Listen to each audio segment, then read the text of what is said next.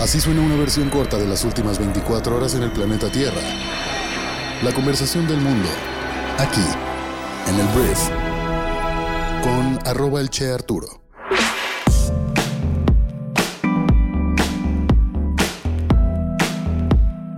Muy buenos días, bienvenidas, bienvenidos a esto que es el brief para este viernes 29 de septiembre.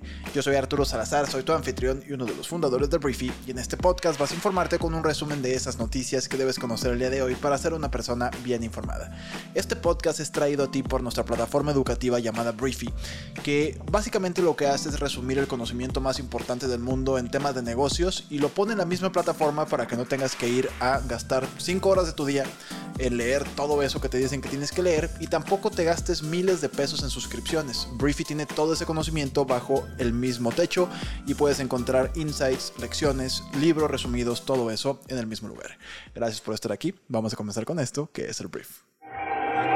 Arranquemos hablando de México y tengo que hablar del presidente Andrés Manuel López Obrador que ha salido este jueves en defensa de Omar García Harfuch. El presidente ha reclamado que se vincule al aspirante a candidato del Movimiento de Regeneración Nacional, o sea Morena, en la Ciudad de México, con el caso Ayotzinapa. La defensa llega luego de que Alejandro Encinas, subsecretario de Derechos Humanos, confirmara que el policía participó en las reuniones en las que se gestó la verdad histórica, que ¿qué es la verdad histórica? Es el falso relato que difundió el gobierno mexicano tras la desaparición de los estudiantes. AMLO dijo que no se puede juzgar a nadie por haber estado en una reunión si no hay más pruebas que eso. Sin embargo, el gobierno, su mismo gobierno, pues ha omitido explicar por qué el ex secretario de Seguridad Capitalina, que entonces era supuestamente comisario de la Gendarmería, participó de esos encuentros y qué rol tuvo en la construcción de ese relato. No se sabe eso, solamente pues AMLO sale a defender a García Harfuch y pues dice que no se puede juzgar a nadie por haber estado en una junta. Pues no, habrá. Vamos a hablar de Estados Unidos porque sucedió una consecuencia del tema del fentanilo, que es esta droga que está afectando muchísimo a los estadounidenses. La Cámara Baja de Estados Unidos aprobó este jueves frenar más de 60 millones de dólares en proyectos de ayuda en México en represalia por lo que el Partido Republicano considera es la falta de voluntad del gobierno de AMLO para combatir el tráfico de fentanilo. Ayer mismo, congresistas del Partido Demócrata en la Cámara Baja expresaron su oposición a frenar recursos para apoyar proyectos en México financiados por el Fondo de Apoyo Económico, asegurando que se ponen en riesgo iniciativas de desarrollo que el gobierno de Estados Unidos mantiene con la sociedad civil y la comunidad empresarial pero los republicanos afirman que, como no estamos combatiendo el fentanilo en México, pues no merecemos esos fondos gringos y tristemente van a pagar el pato muchísimas fundaciones y organizaciones que dependen de estos 60 millones de dolarucos para seguir operando. Ahora vamos a hablar tantito de economía porque México, a pesar de experimentar una desaceleración en la inflación, que es el aumento de los precios, aún no ha logrado alcanzar el objetivo propuesto por el Banco de México. Esta situación ha llevado a la entidad monetaria a mantener estable la tasa de interés de referencia en un 11.25%. Esta cifra representa la tasa más elevada desde que se implementó la actual política monetaria. Hablemos de las noticias más importantes del resto del mundo y voy a comenzar hablando de Elon Musk, que es el presidente y fundador de Tesla y también de SpaceX. Mira, em, Elon Musk visitó este jueves Eagle Pass, ciudad estadounidense fronteriza con México, para por alguna razón transmitir en vivo la crisis migratoria que hay en el lugar debido a los cruces irregulares de personas. Afirmó Musk en su cuenta de X que recién llegando a Eagle Pass pronto comenzará X transmisión en vivo para que puedas ver la situación fronteriza en tiempo real. Durante la grabación en directo, el magnate afirmó que Estados Unidos no debería permitir que personas en el país infrinjan la ley. Facilitar la migración legal y detener el flujo fue lo que señaló. Y bueno, Eagle Pass declaró estado de emergencia la semana pasada por la llegada de miles de migrantes a la ciudad fronteriza. Y bueno, Elon Musk le echa, pues la verdad, bastante leña al fuego de la migración, cosa que en todos los gobiernos estadounidenses es un tema crítico, pero en este gobierno con Joe Biden están viviendo una, un flujo, una afluencia de personas históricamente no antes vista, y esto por supuesto será algo que será tema de conversación en la política estadounidense de aquí para adelante.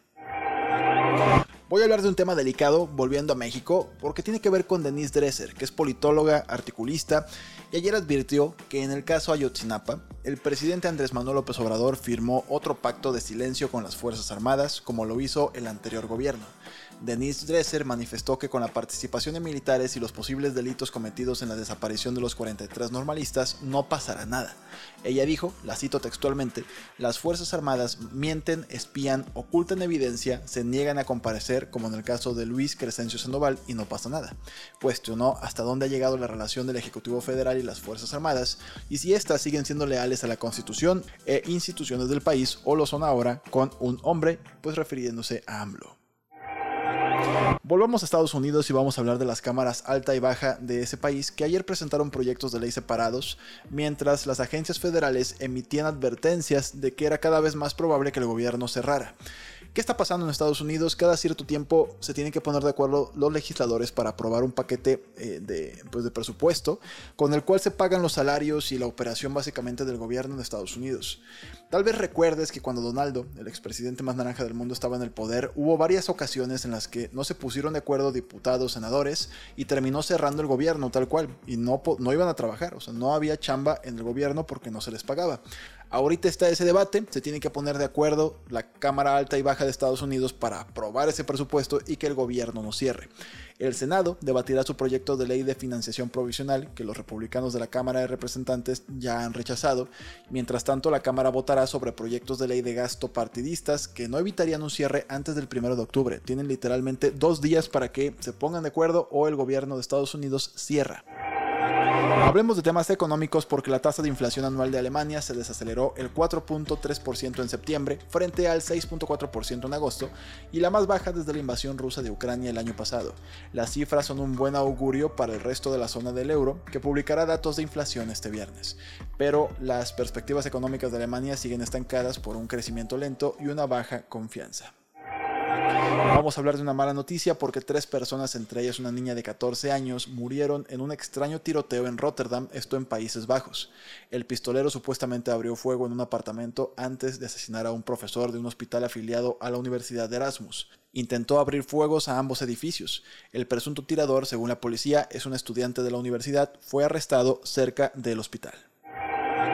Hablemos de tecnología porque Taiwán presentó su primer submarino de fabricación local construido a un costo de más de 1.600 millones de dólares. El Narwhal es el primero de ocho buques planificados y entrará en servicio en 2025 uniéndose a la flota actual de Taiwán de dos viejos barcos de fabricación holandesa. Taiwán lucha por comprar submarinos modernos en el extranjero, pero espera que la flota pueda complicar un bloqueo o una invasión china y por eso los está haciendo pues por su cuenta, pero están medio mm, medio difíciles de hacer. Vamos a hablar de Estados Unidos que ayer acusó a China de intentar remodelar el entorno informativo global para su beneficio mediante propaganda, desinformación y censura. El informe del Departamento de Estado que cita ejemplos de cómo el autoritarismo digital de China podría impedir la libertad de expresión en todo el mundo es una señal de una hostilidad aún mayor entre ambos países. Evergrande, una asediada empresa inmobiliaria china, dijo que Xu Yajin, que es su fundador y presidente, está siendo investigado por presuntos delitos. La compañía suspendió la negociación de sus acciones el jueves, luego de informes de que Xu había sido puesto bajo vigilancia policial. Las acciones de la empresa cerraron por última vez a .32 dólares en Hong Kong este miércoles y bueno, en 2020 había llegado a 25.80 dólares de Hong Kong te repito el número, está en .32 dólares y en 2020 estaban en 25.80 dólares.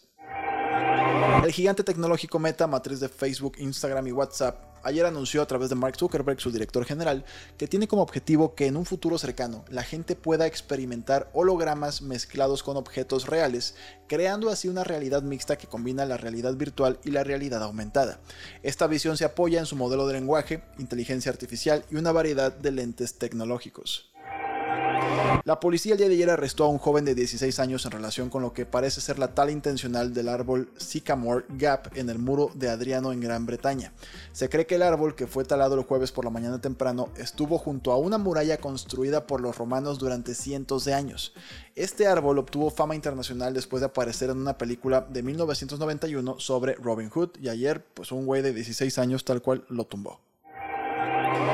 Hablemos de la cantante Lizzo, que solicitó ayer a un juez desestimar la demanda en su contra por acoso sexual presentada por tres ex bailarinas. De acuerdo a documentos obtenidos por Page Six, Lizzo negó todas las acusaciones en su contra y pidió que la demanda se desestimara en su totalidad por prejuicio. La demanda civil presentada en agosto ante el Tribunal Superior del Condado de Los Ángeles afirma que la cantante de 35 años presionó a las bailarinas para que interactuaran con artistas desnudos en un club en Ámsterdam y avergonzó a una de ellas por su aumento de peso antes de despedirla. Esta fue la conversación del mundo para este viernes, que espero que te genere mucho valor y grandes conversaciones. Muchísimas gracias por haber estado aquí, gracias por compartir este podcast con tus amigos y familiares y nos escuchamos el próximo lunes en la siguiente edición de esto que es el brief.